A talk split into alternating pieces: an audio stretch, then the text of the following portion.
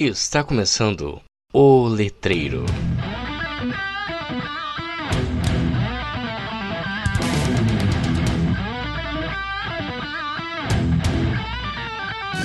Olá, letreiros, letrados e letrandos! Meu nome é Mariana de Camargo e esse é mais um episódio do podcast mais letrado do Brasil.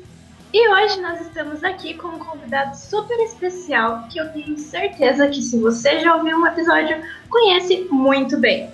Victor! Olá, tudo bem? E a gente vai conversar um pouquinho hoje com o Victor sobre a pesquisa dele, né? Porque ele sempre fala da pesquisa dos outros. Vamos falar um pouquinho da dele também, que também é muito legal, muito importante. Mas antes da gente conhecer um pouco mais sobre a pesquisa do Richter, a gente vai ouvir os nossos recadinhos do mural. Recados do mural. E hoje, nos nossos recados, eu gostaria de falar um pouquinho sobre o nosso concurso cultural, que se você nos acompanha nas redes sociais, sabe que está rolando, né? E o resultado seria dado hoje. Porém, como muitos ouvintes nos pediram, nós acabamos prorrogando o prazo de participação. Então você pode participar até dia 15 de outubro de 2020, certo? Também modificamos um pouquinho o sistema de participação. Agora você não precisa nos enviar um e-mail. Você pode ir até as nossas redes sociais e lá haverá um link para você preencher se você estiver interessado interessado em participar do nosso concurso. Se você já nos mandou o seu e-mail com a sua frase, não se preocupe, você ainda está no páreo, ainda está concorrendo, beleza? Então, se você quiser saber mais detalhes sobre o nosso concurso cultural, entre nas nossas redes sociais, páginas do Facebook e Instagram.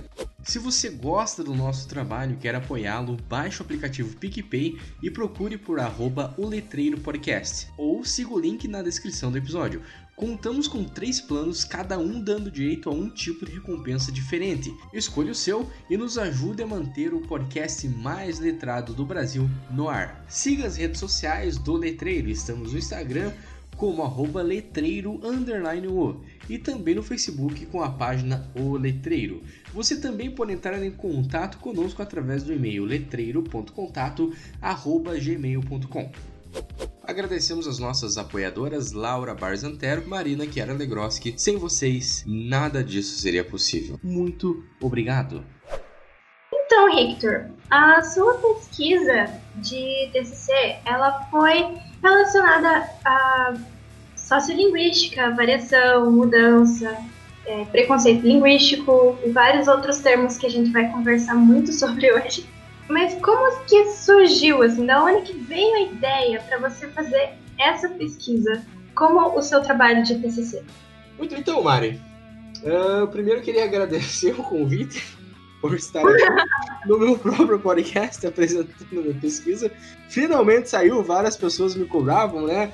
Inclusive você sempre perguntava, mas e aí, Victor, você sempre fala aí da pesquisa dos outros e quando que você vai falar da tua pesquisa, né? E hoje eu tô aqui, olha só. Se for para o bem e felicidade geral da nação, diga aí aos meus ouvintes que eu vou gravar esse episódio. E estamos aqui finalmente, né, Mari? finalmente. Pois então, Mari, é, essa é uma longa história. Senta que lá vem a história. Quando eu tava no segundo ano de faculdade, o meu interesse do TCC era fazer um trabalho sobre a sintaxe do mestre Yoda nos filmes do Star Wars, certo? Aí vocês uhum. perguntam, Hector, o que, que isso tem a ver com sociolinguística? Exatamente, não tem nada a ver com sociolinguística. né? Eu tinha esse interesse porque eu queria fazer alguma coisa nerd, sabe? Eu, eu, nossa, entrei uhum. na faculdade querendo fazer uma coisa nerd.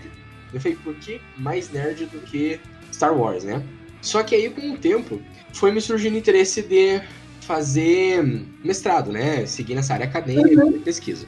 Então, no primeiro ano de faculdade, eu conheci uma matéria que se chamava Introdução aos Estudos Linguísticos. Nessa matéria, eu conheci sociolinguística e eu gostei dessa relação de língua sociedade que a sociolinguística trazia. Aí eu pensei, cara, é muito legal isso, né? Mas como eu estava decidido a fazer uma coisa nerd, eu meio que deixei de lado.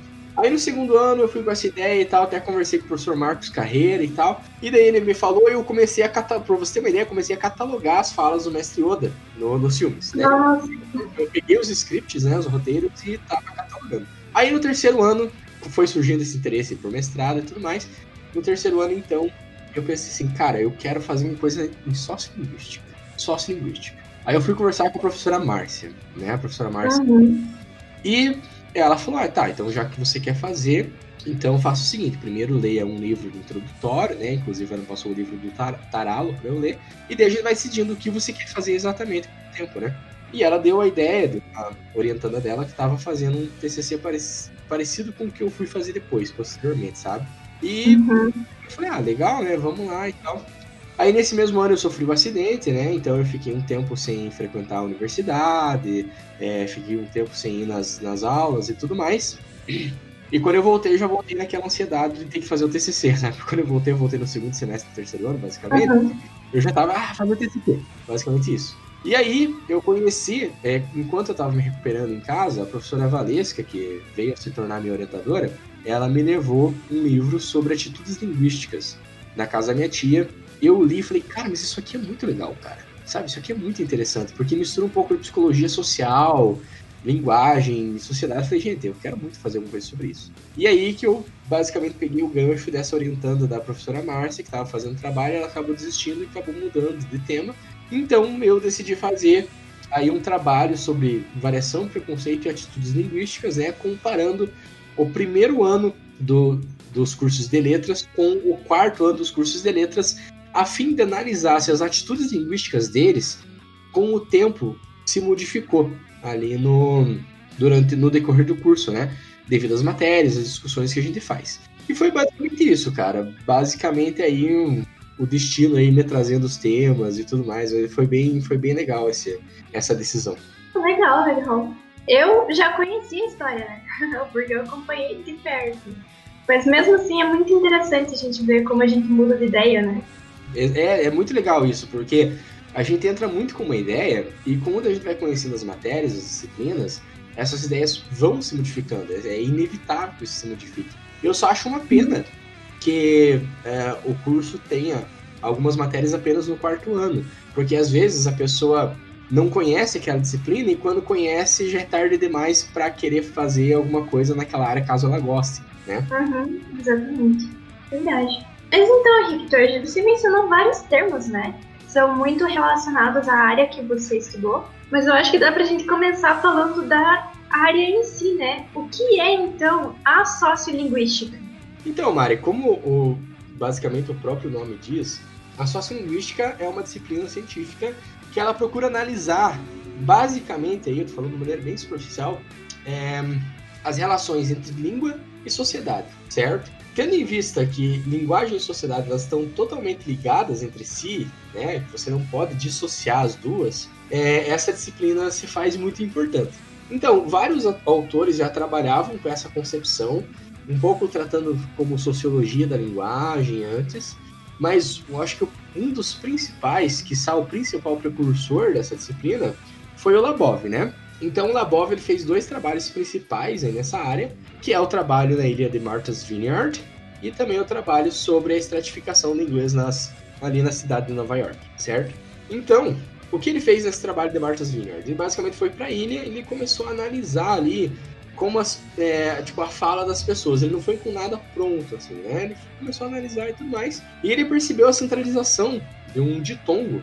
É, dois ditongos, na verdade, o I e o all. Tipo, house, right e assim por diante.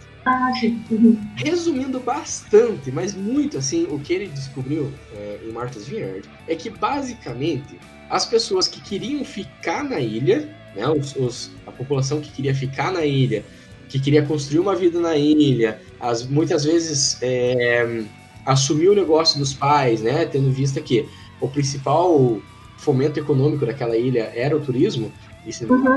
também, é, as pessoas falavam mais parecidas com na, o pessoal que era nativo da ilha ali. Enquanto as pessoas que queriam ir para o continente, que queriam estudar, fazer uma faculdade, trabalhar fora, elas falavam mais parecidas com, vera, com os veranistas. Então essa ilha ficava muito cheia de gente, muito cheia de turistas aí nessa, nessa temporada de verão. E as pessoas acabavam falando mais parecido com os veranistas, né? E isso também foi um trabalho sobre atitudes linguísticas. Esse negócio dos, da população da ilha ou falarem de acordo ali com a variedade dos moradores em geral da ilha ou com a variedade dos moradores do continente, no caso os veranistas, demonstram uma atitude linguística positiva ou negativa com relação à ilha. Uhum.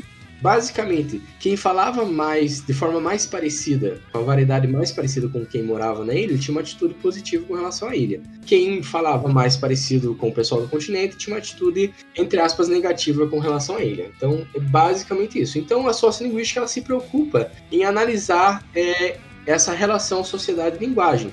É importante frisar que na sociolinguística a gente entende a língua como algo heterogêneo, tá? Porque a sociedade uhum. é heterogênea. Então, nós não temos apenas um modo de falar, nós temos vários modos de falar. E isso se reflete em tudo. Isso se reflete no léxico, ou seja, no vocabulário que as pessoas usam. Isso se reflete também na sintaxe que as pessoas usam. Ou seja, a forma com que elas constroem as frases e assim por diante, né? Então, ele se reflete, essa heterogeneidade se reflete em tudo assim. Com relação ao estudo dele na cidade de Nova York, ele basicamente ele ele teve vários trabalhos em Nova York, né? É, mas um dos trabalhos que me chamou mais atenção foi o trabalho que ele fez nas lojas de departamentos lá em Nova York, né? Ele pegou uma loja mais popular, uma loja de médio porte e uma loja de elite, vamos dizer assim. E ele analisou como os vendedores falavam, né? Não foi um método que é muito aconselhável de se utilizar, porque a metodologia que ele utilizou basicamente foi sem gravação, porque para você gravar alguém você precisa pedir autorização. Então ele contava com a memória de curto prazo do entrevistador, né? E o que o entrevistador fazia? Ele chegava na loja e perguntava: ah, onde que eu posso achar, sei lá, casaco, né, para comprar? Aí a ideia era que a pessoa respondesse, respondesse fourth floor, né? E aí ele estava analisando a presença do R, tá? Então, por exemplo, uhum. fourth, fourth floor, né? E assim por diante. Então, ele analisou isso e teve os dados dele lá que demonstrou que existe essa estratificação de acordo com a classe social e tudo mais.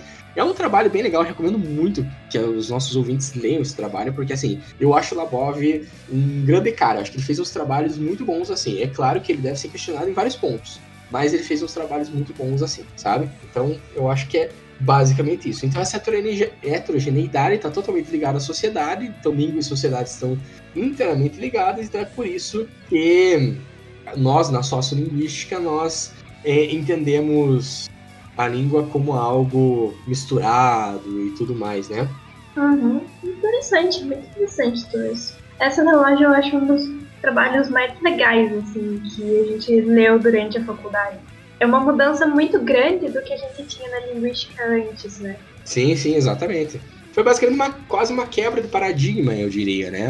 A forma como foi feita. Hector, esses dois trabalhos do Labov que você mencionou, eles trabalham com pequenas mudanças, né, na, na maneira de falar uma palavra. E isso entra dentro da questão, né, da variação. E o seu trabalho é focado muito nisso e na relação entre a variação e o preconceito linguístico, certo?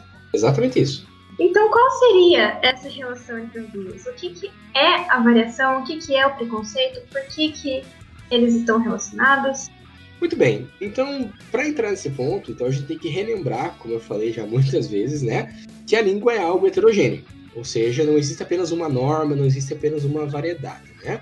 Variedades são basicamente são os modos de se falar na mesma língua, vamos dizer assim, né? Um, sendo assim, nós temos o fenômeno, né, que acontece, que é o fenômeno da variação linguística. Ou seja, cada língua vai ter as suas variedades, né? Como eu falei, os modos de se falar as coisas. Obviamente que cada país é um país, cada língua é uma língua, mas todas têm esse fenômeno. Esse fenômeno acontece em todas as línguas naturais, tá? Por que isso acontece? Isso pode acontecer por vários fatores, né? Desde a origem, vamos dizer assim, da colonização do país, né? Porque, por exemplo, aqui no Brasil nós fomos colonizados basicamente pelos, pelos portugueses, certo? Sim. Uhum. Porém, é, quando os portugueses chegaram aqui, os povos indígenas já estavam aqui.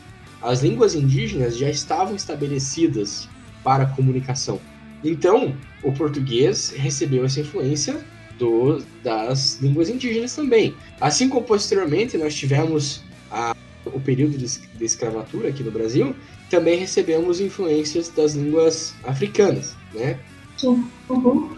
Então, se você for analisar, por exemplo, no Brasil, existem vários modos de se falar a mesma coisa, de se referir ao mesmo objeto no mundo. Basicamente isso. Então, por exemplo, pensando no nível lexical, que é o nível do vocabulário, né? Esse é um exemplo que a gente sempre fala, né? Então, lá no, no norte, no nordeste, por exemplo, é macaxeira, né? Aqui no sul é mandioca. No sudeste é aipim. E assim por diante. Isso pra gente entrar só no nível mais superficial, que é o nível lexical. Se a gente for entrar, por exemplo, no nível fonológico, muitos lugares aqui do Paraná, nós temos, por exemplo, o fonema tchan, né? Ou seja, por exemplo, tia, né? Tia, uhum. né? Mas em outros lugares, se não me engano, aqui no Paraná mesmo, eles falam tia, tia, né? Assim como a palavra dia, que a gente usa o fonema dia. Uhum.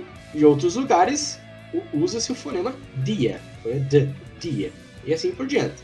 Então essa variação ela é inerente a todas as línguas, é um fenômeno que acontece em todas as línguas. Essa, o Labov também é, colocou que a variação ela pode ocorrer ao mesmo tempo, tá? É, que a, a língua está sendo falada. E duas variantes, né, podem estar ali em competição. Vamos dar um exemplo da minha pesquisa que eu fiz no Facebook esses tempos atrás. de paçoca você deve Vamos dizer que aqui em Ponta Grossa começa a vir muita gente de Castro, né? Só para contextualizar. Eu sou de Castro e em Castro a gente chama tanto doce quadrado quanto redondo, aquela rolha, de paçoca. É tudo paçoca. Se os dois estiverem juntos, o redondo vira paçoca rolha. Beleza? É isso aí. Aqui em Ponta Grossa descobri que aquele negócio quadrado se chama doce de amendoim. E eu fiquei inconformado com isso, mas tudo bem. Vamos dizer que venham muitas pessoas de Castro para cá, Ponta Grossa, e comecem a falar paçoca ao invés de doce de amendoim.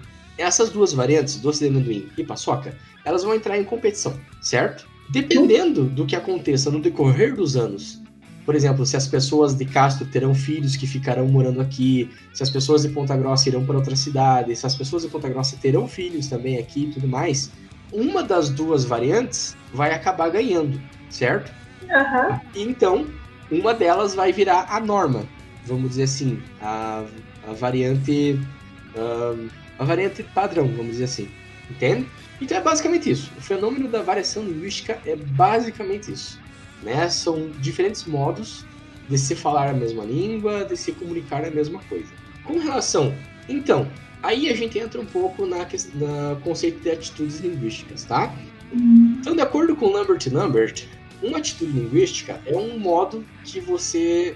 um modo organizado e coerente que você pensa, sente e reage a pessoas, grupos, problemas sociais, né? Ou qualquer acontecimento no ambiente, certo? Então são atitudes que você tem perante coisas que acontecem no seu dia a dia, a pessoas, a grupos, né? Então, quando essa atitude é negativa, acaba por acontecer o preconceito. Então vamos dar um exemplo aqui. Eu não sei atualmente, mas um tempo atrás no estado de São Paulo era muito comum e existia muito preconceito é, contra o povo nordestino porque os paulistas tinham certas atitudes negativas perante o povo nordestino, que são atitudes xenófobas, né? É, então, por exemplo, os paulistas falavam, ah, os nordestinos vêm para cá para roubar nosso emprego, não sei o que, essas coisas, né? Então são atitudes negativas que eles tinham. E conforme essas atitudes vão ficando cada vez mais negativas, torna-se o um preconceito, tá?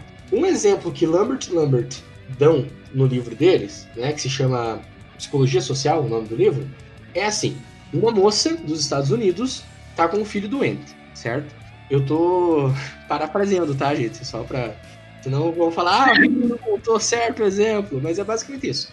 Imagine que uma moça dos Estados Unidos tá com um filho doente e então um amigo dela passa o telefone de um médico, assim, muito bom. O cara fala: olha, ligue para esse médico, que esse médico é muito bom, ele vai resolver teu problema na hora. Ela liga pro médico, e fala com o médico, o médico fala, ó, faça isso, isso, isso, e o teu filho vai melhorar. O filho dela melhora, ela fala, nossa, cara, esse médico é muito foda, é muito bom. Passado um tempo, ela conversa com esse amigo dela, que indicou o médico, e o amigo dela fala assim, ah, que bom que você gostou do médico.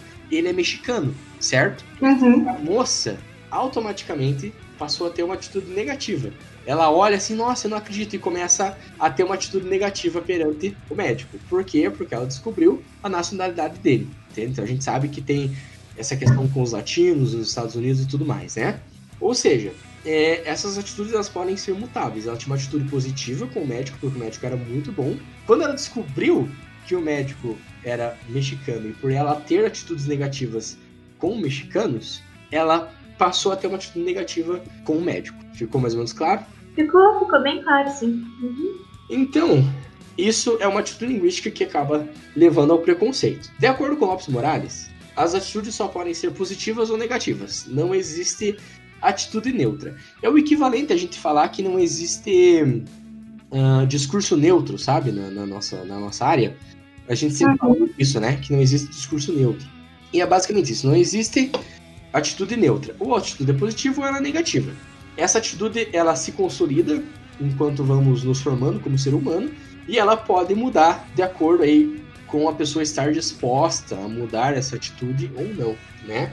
Enfim, como essas, então, como eu falei, essas atitudes negativas acabam levando ao preconceito e também ao preconceito linguístico. Então, por exemplo, em São Paulo, como eu falei, eles tinham muito preconceito, muita xenofobia contra é, o povo nordestino.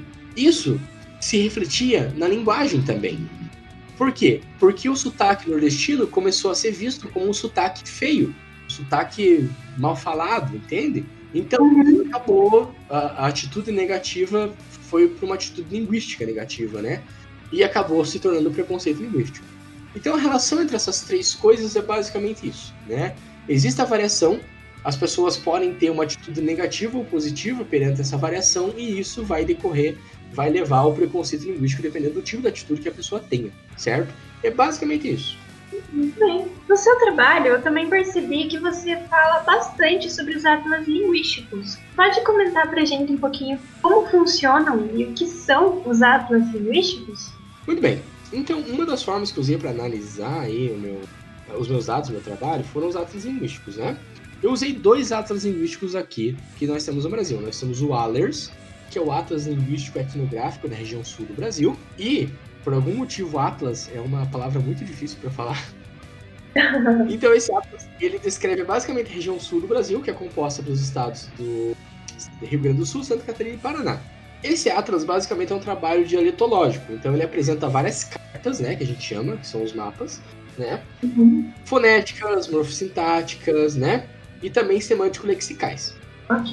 Ele foi organizado em conjunto por Walter Koch, Cleo Wilson Alterhofen e Mário Silft Klasman, né? E aí várias pesquisas de vários anos, né? Para você ter uma ideia, ele começou em 1980, lá na, na Universidade Federal do Rio Grande do Sul.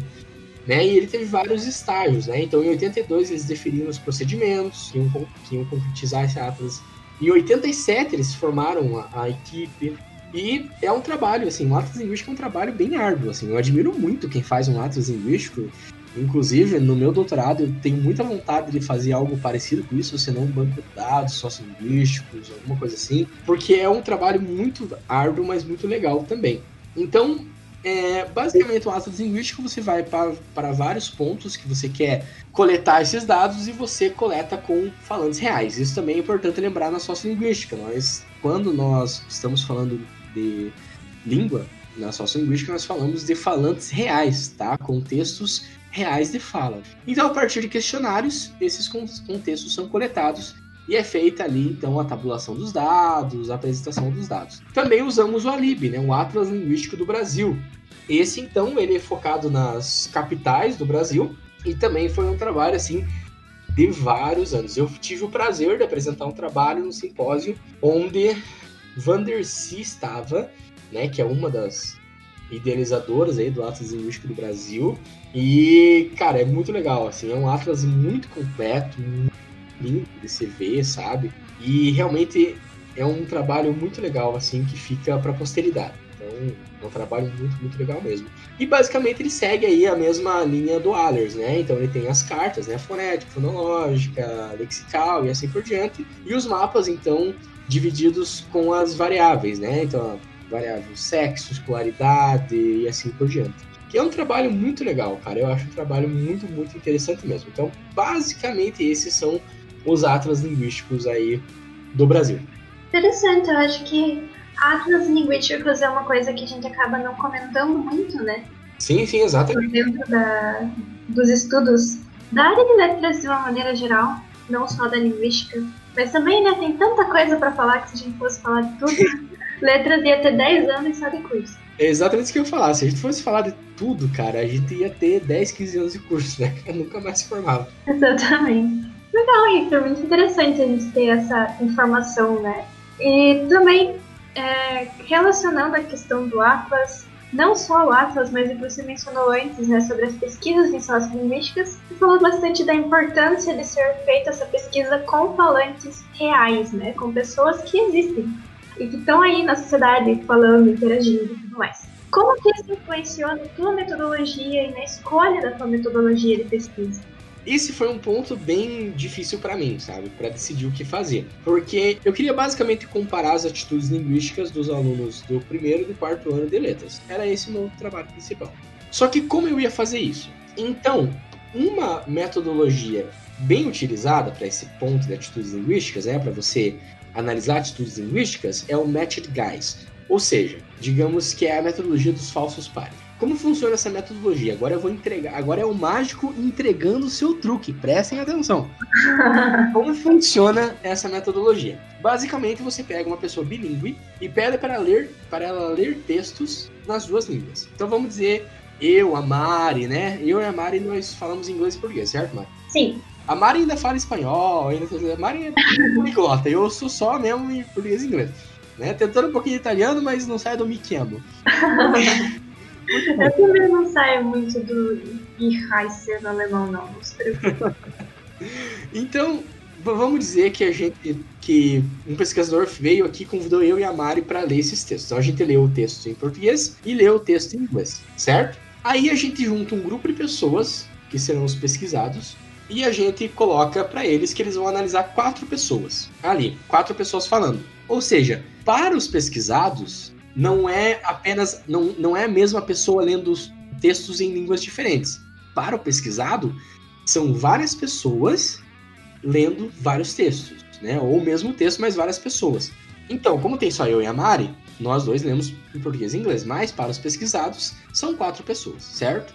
Nesse uhum. questionário tem uma série de perguntas sobre é, o que você achou de sotaque, que profissão você acha que essa pessoa tem pelo modo dela falar, e assim por diante, certo? Então essa é a técnica no Matched Guys. Eu podia fazer isso? Podia, mas é muito difícil fazer isso.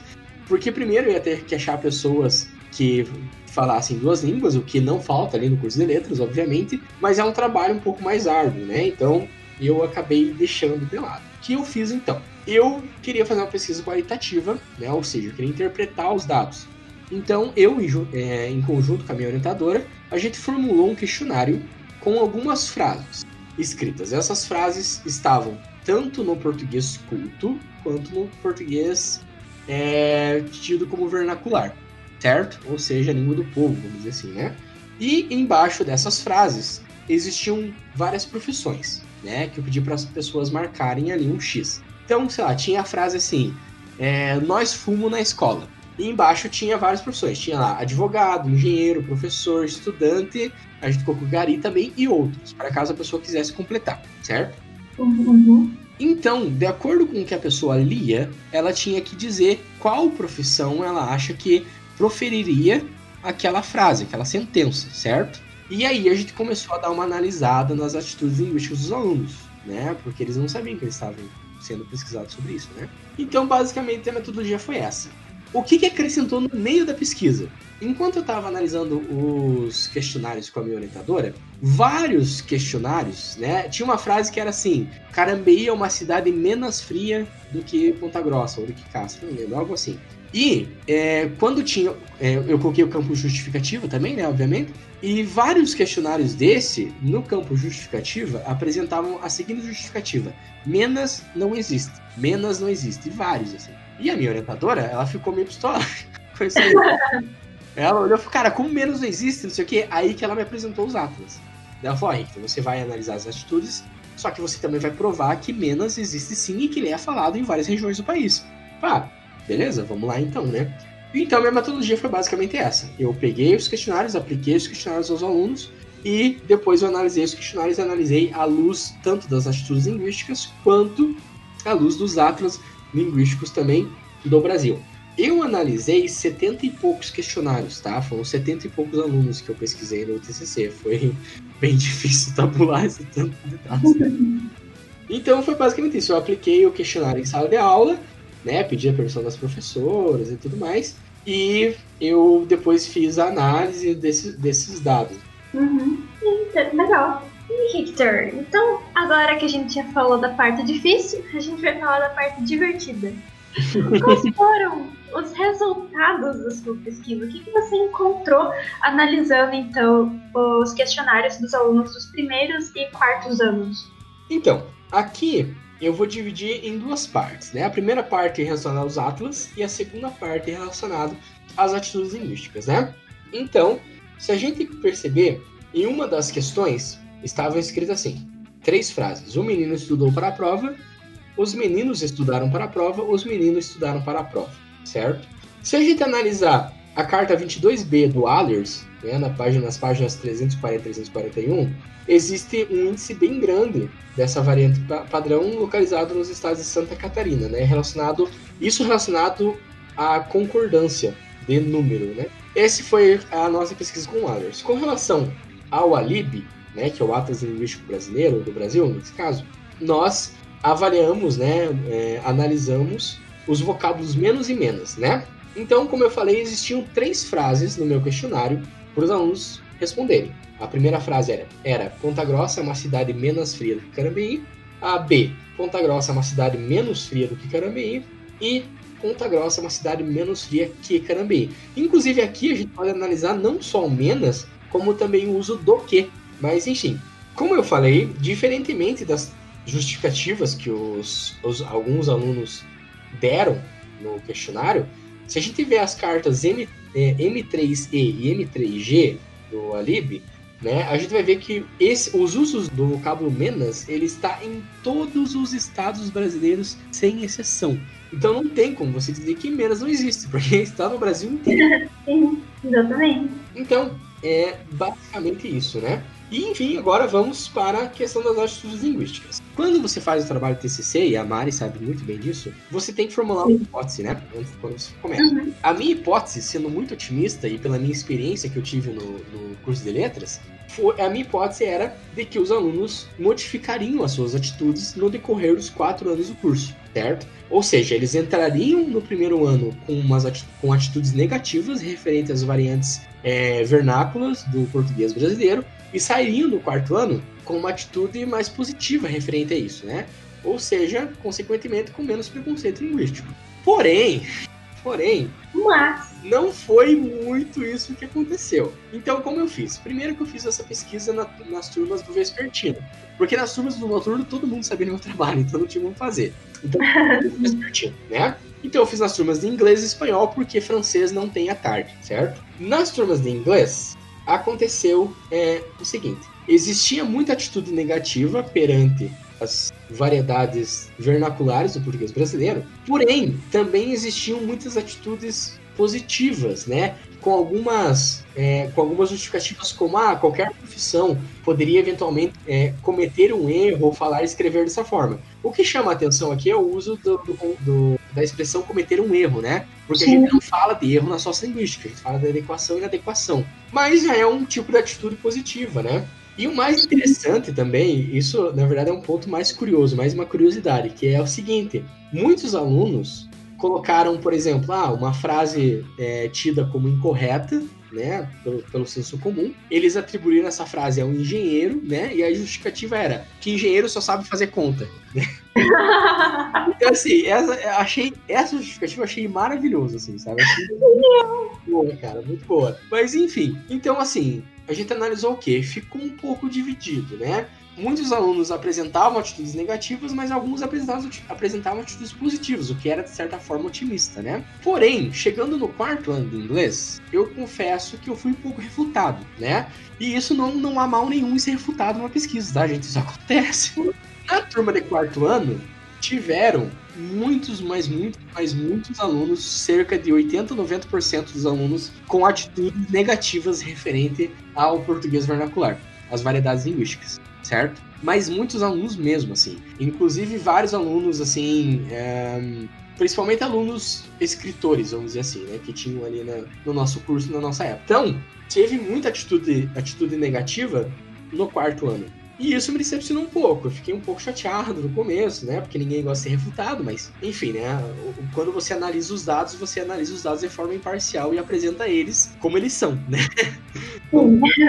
pode modificar os dados. Eu falei, bom, então é isso, né? Qual que foi a minha hipótese com, é, referente aos alunos de inglês? Você foi aluna ali do EPG também, você sabe disso, talvez tenha sido um pouco diferente para você, mas, por exemplo, nas minhas aulas de inglês durante o curso de graduação, eu não fui apresentado às variedades linguísticas da língua inglesa, por exemplo. Sim. Uhum. Mais que o nosso livro didático de inglês se chame Global, né? Ele não apresenta muitas variedades linguísticas. O máximo que ele tem é uma página a cada duas unidades, trazendo outras pessoas falando inglês que não sejam britânicos, né? Porque o Globo é um livro britânico. Então, uhum. é, a minha hipótese é essa: como os alunos inglês não foram apresentados as variedades linguísticas do inglês e também, obviamente, do português, né? Por mais que eles tivessem esse tipo de discussões, as atitudes continuavam negativas devido a isso. Mas essa foi uma hipótese que eu criei, obviamente que ela tem que ser pesquisada e tudo mais, né? Então fica aí a dica para quem tá fazendo e tudo mais, né? Para poder confirmar se é hipótese ou não. Agora vamos para as turmas do espanhol.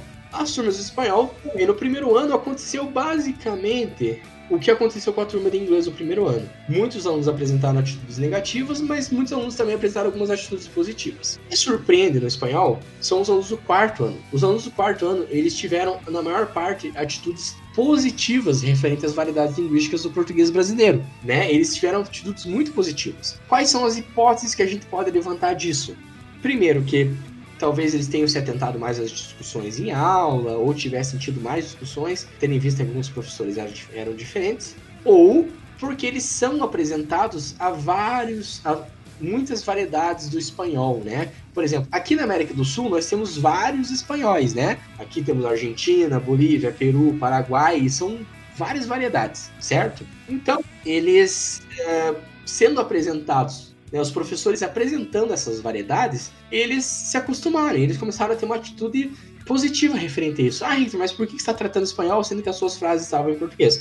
Hipóteses que eu estou levantando do porquê essas atitudes né, se refletem no português também, entende? É basicamente isso, né? Foi basicamente isso que eu, então, percebi aí na minha pesquisa, que os alunos de inglês, eles não modificaram atitudes deles e, basicamente, eles até aumentaram as atitudes negativas e o pessoal do espanhol, né, do espanhol, elas, eles modificaram positivamente essas atitudes. Muito bem, algumas lacunas que ficaram no meu trabalho, certo? Primeiro, eu fiz a pesquisa em tempo aparente. O que isso quer dizer? Eu não acompanhei a mesma turma desde o primeiro ano, até porque isso seria impossível de eu fazer num trabalho de TCC. Talvez no doutorado da vida, mas um trabalho de TCC é impossível de fazer. Então eu tive que fazer em tempo aparente. O que, o que significa isso? Eu peguei o primeiro ano e o quarto ano de turmas diferentes, certo? Então, o primeiro ano tinha entrado em 2018, o quarto ano tinha entrado em 2015. Então, isso é o tempo aparente, certo? Essa é a primeira, é a primeira lacuna, vamos dizer assim, no meu trabalho. A segunda é que o número de alunos das turmas não era o mesmo, tendo em vista que no primeiro ano existem muito mais alunos das turmas do que no quarto ano. A Mari mais sabe muito bem disso, né? Uhum. Por exemplo, a turma de, de inglês do primeiro ano começou com 31 alunos a turma de inglês do quarto ano tinha 11 alunos. Então, assim, essa também pode ser, pode ter sido uma lacuna aí que ficou no meu trabalho, mas, né, que posteriormente as pessoas podem pegar o trabalho, revisitar e fazer uma pesquisa parecida para ver, né, como tá essa questão. Então, do meu trabalho, é praticamente isso, assim, esses foram os resultados que eu consegui obter aí é, nesse trabalho. Muito legal. É, essa questão das hipóteses que você formulou no final, novamente, são hipóteses que a gente está comentando aqui por ter conhecimento de como é a universidade, né? Exatamente. Nós dois alunos de inglês da Universidade Estadual de Ponta Grossa, então a gente teve experiências muito parecidas. É, essa questão da, de se falar, né, do, da variação dentro do curso de inglês, realmente é uma coisa que a gente não via muito. O máximo, máximo, máximo mesmo era a questão né, inglês britânico e inglês americano, principalmente também para essa questão do livro ser britânico, mas os professores têm um sotaque, um conhecimento mais puxado para o inglês americano. Uhum. Então isso dava muita dificuldade pra gente em prova, por exemplo, porque a gente passava a aula ouvindo uma coisa, de repente chegava na prova era outra coisa e, e só vai, né? É exatamente isso. É, era coisa simples, tipo, ah, você escreve cancelled com dois L's se for britânico e um L se for americano e fechou a falar. E ninguém fala dos países na Ásia, na Oceania, do próprio Canadá ou outros lugares Sim. que falam inglês, né? E como mencionamos anteriormente, né? Como pessoa que estudou espanhol, eu vejo dentro do espanhol uma abertura muito maior a outros países que também falam espanhol. E isso facilita também, né? Porque você tem que estar preparado para conhecer e encontrar alguém que fala um outro tipo de espanhol. No inglês, todo mundo espera que se fale o inglês americano. Exatamente. É, ou até mesmo o inglês britânico, né? Então, você, como você falou, eu acho que isso é muito importante a gente tocar aqui. Isso é um assunto que eu sempre toco muito, assim, que é é, essa dicotomia inglês americano e inglês britânico. Sempre ficam nessa. Todo quanto é livro didático fica nessa. Ah, principalmente por, por questões lexicais, né? Ou seja, do vocabulário. Ah, porque no americano é taxi e no britânico é cab, né? Ah, porque é, agora se você for puxar para morfologia, né? Ah, favorite, no americano você escreve sem U, no britânico você escreve com U, né? Mesma coisa color, né? Center, né? O som do R também, né? Water, water. Ou fala center, ou center, ou water, water, e assim por diante. E as pessoas esquecem que existem, por exemplo, a Índia é um país que é, tem o inglês como língua oficial, né? A Nigéria também é um, um, país onde tem o inglês como língua oficial. Então as pessoas esquecem disso e fica só nessa dicotomia. Essa dicotomia tá chata já, sabe? Essa dicotomia tá muito chata, assim. Então eu sempre que eu posso, principalmente nas minhas aulas do CLEC, sempre que eu podia, eu colocava ali um inglês diferente, colocava um italiano falando inglês, colocava né, pessoas que não têm inglês como primeira língua, falando principalmente porque é o nosso caso, né, Mariana? Nossa primeira língua é o português, então o inglês vai sofrer essa influência da nossa primeira língua. Então, realmente, eu acho que esse, esse ponto foi um ponto que você tocou assim, que é extremamente importante ali no nosso curso e que infelizmente nesses quatro anos de graduação eu não vi muito assim.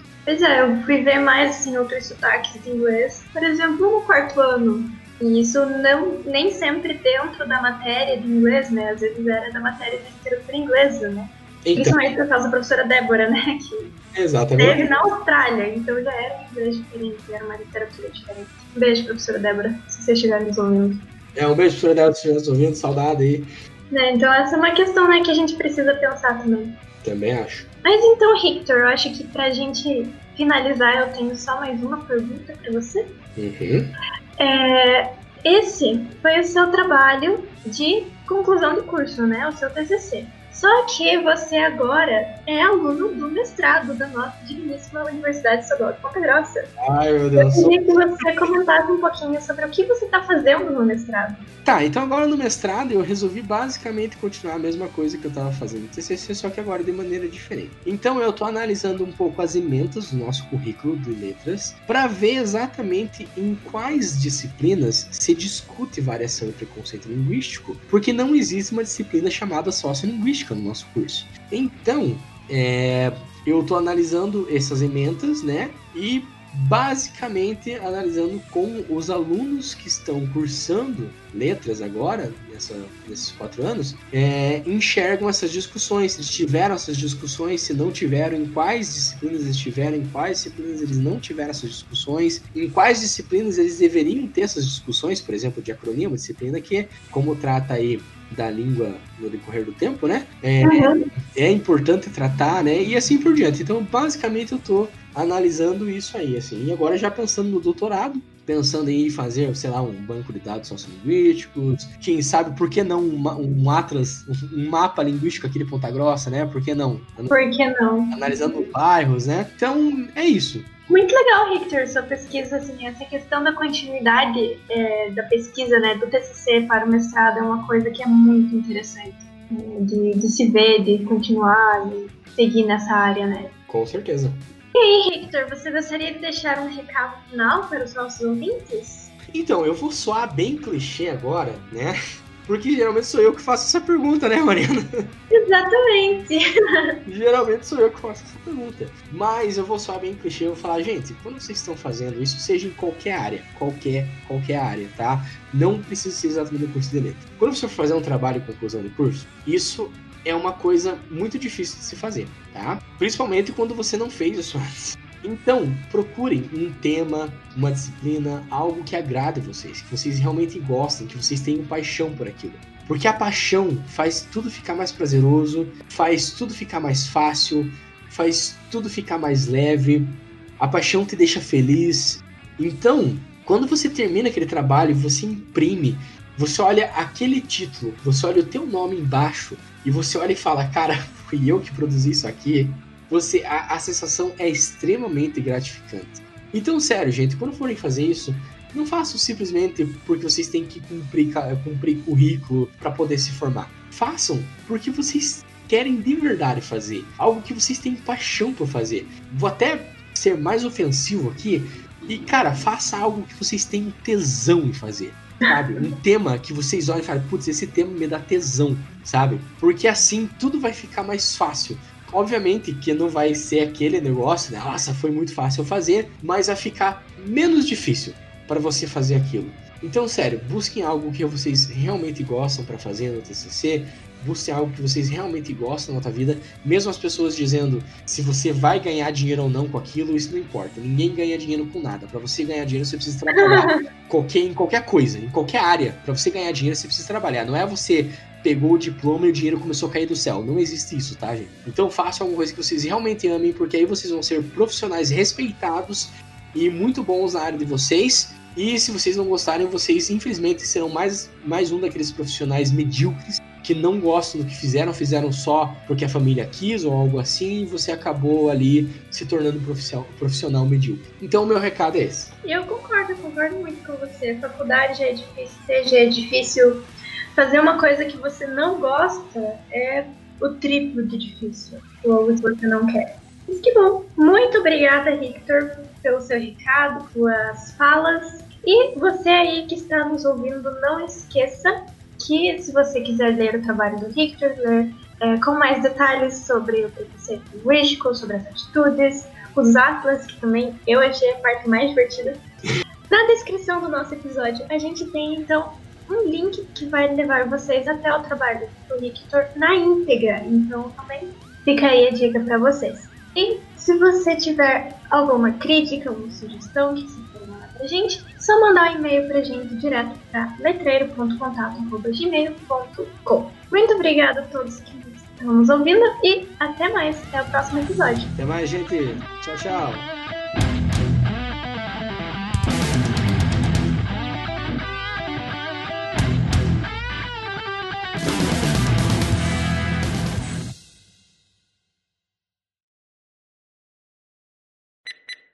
Vamos lá. Que troço esquisito. É difícil, né? É difícil. Eu sei que é. Ai, Deus. Viu? Vou deixar se concentrar e pegar mais uma cerveja, né? Espera aí. tá bom. O álcool ajuda a sair? Ah, parece aquelas propagandas de cerveja. Faz barulhinho da lata. Ah, não.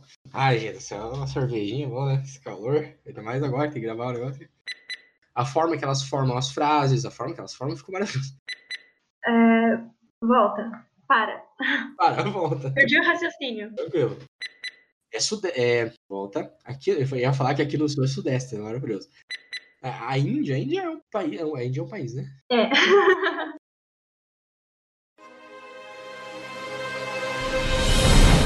Uma produção biesec.net